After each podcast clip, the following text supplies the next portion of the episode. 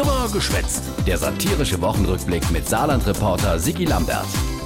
Die Wuchler. Das ist das Beste, was ich bisher in meinem Berufsleben äh, je gesehen habe. Das ist der Rockstar. Ja, wie, was jetzt? Die erste deutsche Rakete auf dem Mond? Das ist ein kleiner Schritt für jeden von uns aber ein großer Schritt für die Pandemiebekämpfung. Mein lieber Alter, ganz schöner Aufriss für Handy-App, die wo nicht da war, wie man so am dringendsten gebraucht hätte. Sie kommt gerade rechtzeitig. Der Jens Spahn mit seiner Exklusivdefinition von rechtzeitig. Wahrscheinlich, wenn ich Minister wäre, würde ich das auch versuchen. Der Kekule, der Virologieprofessor aus Halle, immer so bisschen beleidigt, wenn er bei Corona-Verkündigungen nicht direkt neben dem Minister sitzen darf.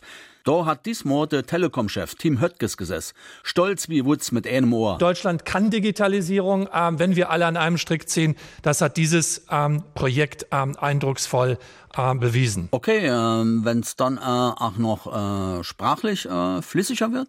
Jedenfalls hoffe der Höttges und der Spahn, dass sich viel die Corona-Warn-App auf ihr Handy lade. Für die, die wo gar kein Handy han oder zu altet, hat der Telekom-Chef ein super Tipp. Für die Menschen, ähm, die momentan äh, noch kein Smartphone haben, bietet die Deutsche Telekom ab sofort in ihren Shops extra Handys an, auch für ältere Menschen. Also alles bestens, sogar für die ältere Menschen. Vor allem aber für die äh, Telekom.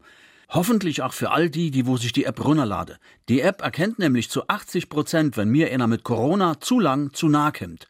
Also zu 20 Prozent erkennt es nicht oder meldet etwas Falsches. Bedeutet also, dass wir ganz viele falsche Alarme bekommen werden.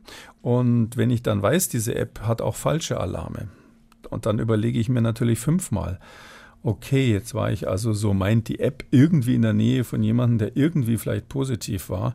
Soll ich jetzt zwei Wochen zu Hause bleiben deswegen? Soll ich meinen Urlaub absagen? Ah, Kekule, dir kann man nicht recht machen. Der Telekom hört es jedenfalls setzt alles dran, dass ich möglichst viel die neue Corona-Warn-App runterlade. Er macht schon mal Druck bei den großen Unternehmen. Dass alle DAX-Unternehmen entsprechend morgen sich dazu bekennen, ähm, die App auch zu bewerben. Ah, natürlich immer auf freiwilliger Basis. Natürlich, ganz, äh, völlig freiwillig.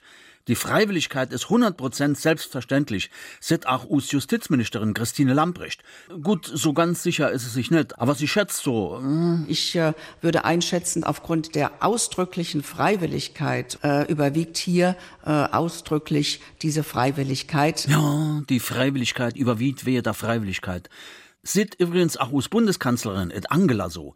Die ist beim Treffen mit dem Ministerpräsidenten gefragt gern, ob sie die neue App schon auf ihrem Smartphone hat. Da ich über mein Kommunikationsverhalten ja sowieso keine Auskunft gebe, äh, sage ich auch nicht viel dazu, außer das, was ich schon mal gesagt habe, dass ich äh, willens bin, diese App zu nutzen. Auf Klardeutsch, ich han die App noch nicht, aber das geht euch Scheißdreck an. Et Angela schätzt wirklich die Freiwilligkeit. Komm her auf, geh mir bloß fort.